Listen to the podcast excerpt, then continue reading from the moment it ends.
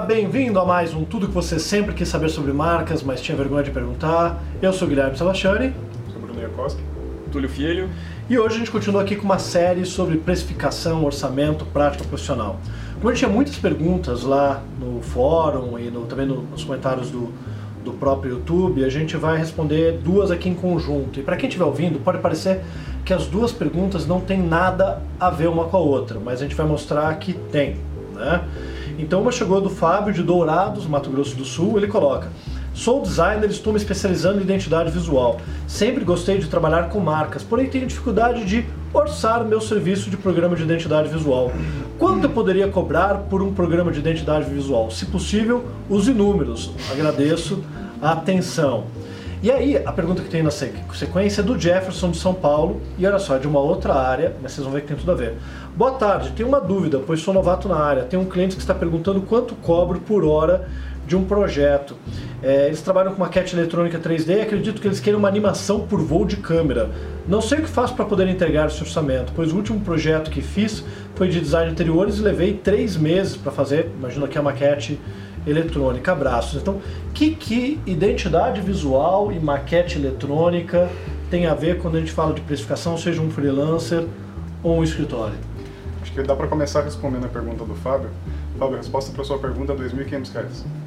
Aí você vai ter que responder. Não, não, não, eu cobro 50 mil. Exatamente. Como que a gente resolve isso? Não existe, não dá para responder um valor, cara. Não dá para te colocar número. Se a gente colocar número, a gente vai ter que falar, vamos supor, ah, R$ 2.500 vale para um projeto assim, assim, para um profissional desse, desse jeito, como ele está trabalhando dessa dessa forma. Não dá, é tipo um almoço, sabe? Quanto que você quer pagar no almoço? Depende de qual almoço você quer. É verdade. Depende do que você está procurando, né? Da estrutura que você tem. Tanto um trabalho de identidade visual quanto um trabalho de maquete eletrônica, enfim, fora a parte do, dos custos de material adquirido e tudo mais, a metodologia de trabalho, né, metodologia de projeto, o que você vai usar para chegar num valor, basicamente é a mesma estrutura, né? Você tem que saber o que, que você tem, o que, que você tem que fazer, quanto tempo você vai demorar, que estrutura que você tem. Quais são os seus custos, né? quais são os seus planos de vida. Sim, tudo que você precisa colocar para de fato aquele projeto valer o projeto, valer o seu momento de vida, valer o seu momento de empresa, ter a sua realidade expressa naquilo, né? Também não, não demorar o tempo suficiente para tornar aquela realidade obsoleta.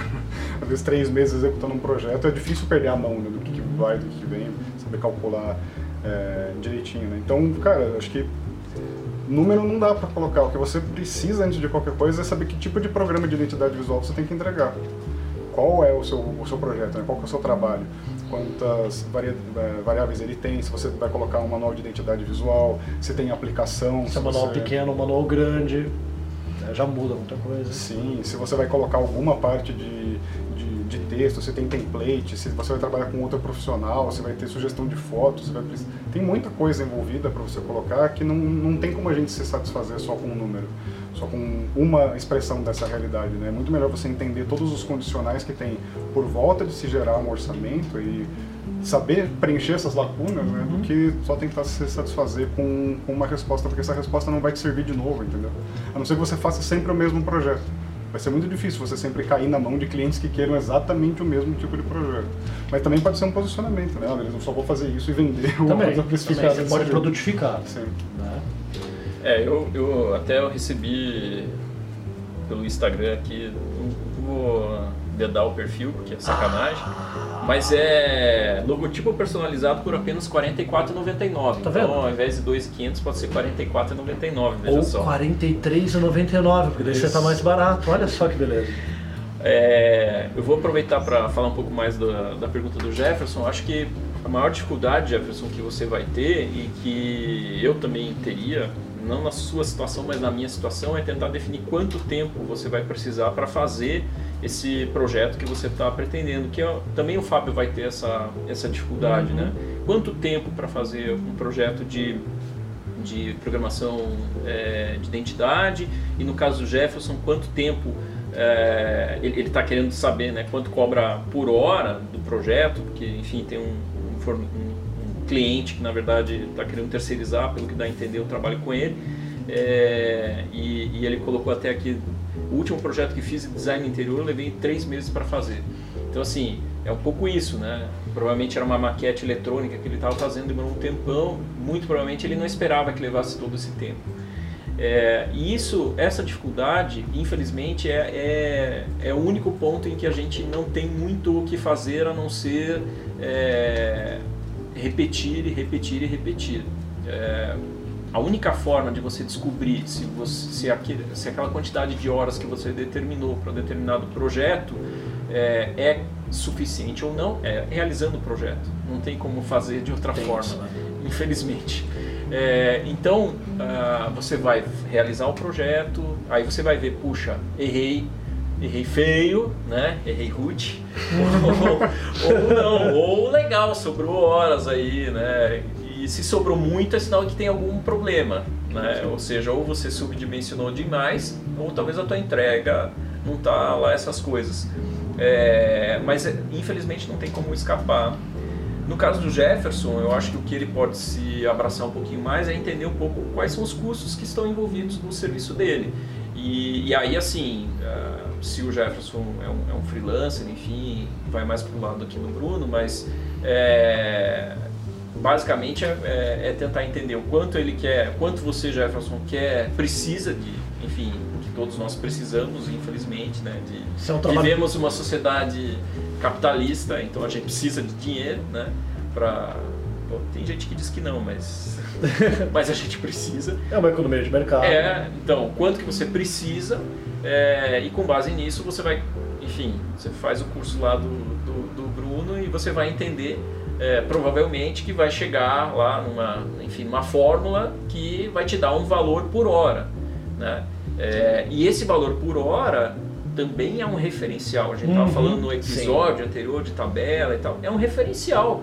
Porque, cara, pode ser que naquele projeto especificamente você teve um piriri lá, ficou três dias sem conseguir trabalhar e, e aí, enfim, aquela, aquele prazo que você se comprometeu com o cliente de entrega é, já não é o mesmo. Você vai ter que trabalhar muito mais numa, numa condição adversa, é, enfim, vai ter que talvez abrir mão de algumas coisas que você normalmente faz. E aí, quando você começa a abrir mão de outras coisas, você vai começar a ver que talvez você deveria cobrar um pouquinho mais caro. Ter uma reserva. É, ter uma reserva. Então, de novo, ainda é um referencial. Mas, infelizmente, é, a gente não tem bola de cristal e é assim mesmo. É, é tentativa e erro, esse, essa questão. Assim, mas mas é, é importante tentar partir do momento que fez o primeiro projeto, é, medir esses prazos, medir esses tempos, e aí, num, num, outro projeto, mesmo que não seja igual, mas que tenha relação, tenha, já faz você imaginar um pouquinho melhor e conseguir dimensionar um pouquinho melhor qual que é o tempo que você vai precisar. Né? Uma dica de uma coisa que a gente usou muito no começo aqui na Sebastiane é um aplicativo que você pode botar no, no desktop, no como que é o Toggle. Então você vai lá, tem a versão gratuita dele, tem uma versão mais mais paga, e você marca, estou começando agora uma tarefa. Essa tarefa é pesquisa de concorrentes do projeto tal. E aí no final você consegue ver o quanto que você gastou por tempo de tarefa e quando você vai mantendo o histórico, você vai tendo mais segurança. Quando a gente passou a usar, e pô, isso a gente já estava com o escritório já há um bom tempo, isso foi 2007, aquele que a gente começou a usar o Togo, hoje a gente não usa mais, mas na época a gente usava, 2007, 2008, a gente descobriu que tinha projetos que a gente achava que não davam tanto dinheiro e davam muito mais. Não foi antes até de mudar, foi lá por volta de 2005, que era aquele cálculo ainda. Antes do Togo a gente usava uma planilhinha do Excel, que era quando era dupla, que era, tinham duas duplas de criação do escritório, Sim. da qual você era uma. E, e, a gente descobriu que tinha etapas do projeto que a gente achava que dava prejuízo e dava lucro, etapas que a gente achava que estava cobrando bem e dava prejuízo.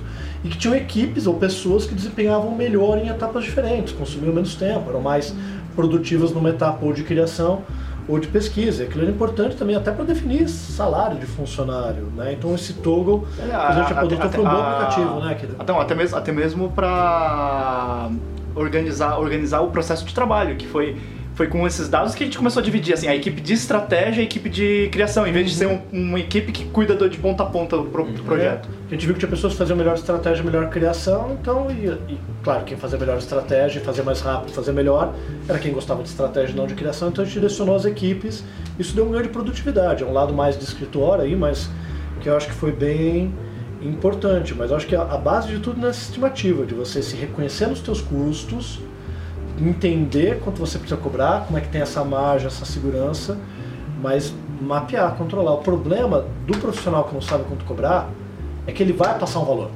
Não estou falando fazer um orçamento, ele vai passar um valor. E aí o cliente pode fechar ou não, e com base no que o cliente fechou ou não, ele vai passar um outro valor no próximo. E ele não está de verdade entendendo quanto, quanto custa, né? Isso é o principal ponto. É, ele está se baseando de novo em referências, Uhum. né? Porque também é saber se o, o cliente vai, vai aceitar ou não orçamento. É, os clientes não são todos iguais. Não tem a mesma, não tem uh, o mesmo repertório, não tem o mesmo cenário, não tem a mesma necessidade, não tem a mesma estratégia, não tem a mesma nem o mesmo cuidado com o dinheiro, né? Então, é, se, você, se com um cliente deu certo o valor e você acha que, beleza, encontrou a fórmula mágica e aqui passa a adotar aquele valor para outros, assim, a chance de dar muito errado é muito grande, porque, de novo, aquele, o feedback de um cliente é um referencial. Sim. Você vai só somando referenciais. E eu acho que uma dica que eu posso deixar é a seguinte: coloca no orçamento a estimativa de horas. E aí você fala para o cliente: não, se gastar mais ou menos tempo, não tem problema, essa é a estimativa. E aí, aquele cliente, você entregou o trabalho, ele ficou satisfeito, ele ficou feliz, você previu que ia gastar 50 horas, você gastou 80. Vira no final para ele, cara, fico muito feliz, é, foi um trabalho que eu adorei fazer, e eu previa 50 horas, eu gastei 80 o cliente vai ficar super feliz, porque ele vai achar que, nossa, eu ia ter que pagar muito mais caro e saiu muito mais barato. Mas daí no próximo, que quando ele voltar, você vai ter um argumento para justificar por que, você vai cobrar o equivalente a 80 horas e não mais umas 50. Porque isso é uma coisa que as pessoas esquecem, né? O problema de você dar um preço sem entender valor e custo orçamento é que para sempre você vai ficar marcado com aquele preço. E se você cobrou barato no primeiro projeto, para aquele cliente você sempre vai ser, pô, o cara que é bacana, que faz bem, que é baratinho. No momento que você quiser cobrar mais caro, ele não vai fechar com você. E ele talvez feche com alguém que cobre mais caro, mas ele não vai fechar com você porque você é o fornecedor do bom, bonito e barato. E tem outro E problema. aí você, você cria um problema de imagem para você, né? Esse sujeito vai te indicar para as pessoas. Como Como bom, bonito e barato. Barato. barato. Fala assim, qual- vai lá naquele cara, porque o meu cara não, não, sei lá, não emite nota, E faz você qualquer vai esquema. ficar cheio de trabalho, como bom, bonito e barato, se matando de trabalhar sem ter lucro, sem ganhar, sem você valorizar. A gente já caiu nessa armadilha ficou muito tempo. É muito fácil. Muito fácil. Muito Eu passei por isso também em 2011. Muito fácil. E, cara, assim, a gente até ganhou dinheiro. Teve um período de 2009 que a gente ganhou dinheiro. A gente fez 60 logos em 2009. E a gente cobrava já bem, bem na época. Mas não é comparado com o que a gente ganhou no ano passado fazendo 10 projetos. Então, são, são coisas que a gente vai aprendendo. Eu acho, eu acho que a gente pode dizer tranquilamente que a gente ajuda os outros com os erros que a gente já cometeu. Claro. Claro. Todos os erros que você pode imaginar a gente já cometeu. E inclusive eu acho que essa é uma boa dica, já que na primeira pergunta né, a gente tinha o perguntar aos amigos como uma coisa não se fazer, eu acho que nesse, nesse, nessa questão a gente pode é, perguntar para os amigos, né? Coisas mais profundas, mais interessantes. Tipo, Não cara, como é que você trabalha? Uhum. Sabe, quanto tempo, quais são suas etapas? Quanto tempo você Perfeito. demora? Você vai no cliente, você faz atendimento por Skype? Tipo, o, o interesse pelo método do outro, né? pelo como que o outro organiza o trabalho dele é muito mais interessante, nem necessariamente para você aprender a fazer o seu orçamento, mas para você entender como que você trabalha para aí conseguir cobrar alguma coisa, verdade. Exatamente, isso é uma boa questão, né? Que a gente falou o tempo todo de não pergunte pro amigo, mas é não pergunte quanto eu devo cobrar, assim. mas é como que é o Tem processo. perguntas certas, né? E outra coisa, uma coisa que eu acabo sempre eh, sugerindo para os meus alunos é, principalmente identidade visual, né? No caso de uma maquete 3D com animação por, por câmera, talvez seja um pouco mais complicado, mas faça o seu próprio, saca? É, vai fazer um projeto de identidade visual, né? Determina, analisa várias metodologias, várias formas de fazer, desenvolve, é, vê o que, que dá certo, o que você gosta, o que você não gosta, o que, que você precisa aprender mais. E aí você já vai ter uma ideia muito mais eficiente, né? De Fazendo o próprio projeto, né? Exatamente. O, que, que eu gosto nesse projeto? Falar, puta, eu não gosto da parte estratégica, vou chamar alguém para trabalhar comigo. Ah, pô, eu descobri que é de, de- de acordo com a minha com a minha metodologia, é legal entregar a estratégia junto com a identidade. Você vai mapeando já o que você consegue fazer, né? E tanto um instrumento de autovalidação, quanto de você descobrir propriamente o que que você faz, né? Uhum. Você se tornar é, identitário e diferencial através daquilo que você descobriu que você consegue fazer com base nas suas próprias experiências. Acho que essa é a grande validação. Perfeito. É isso? É isso. Então, esse foi mais um Tudo que você sempre quis saber sobre marcas, mas tinha vergonha de perguntar e até a próxima.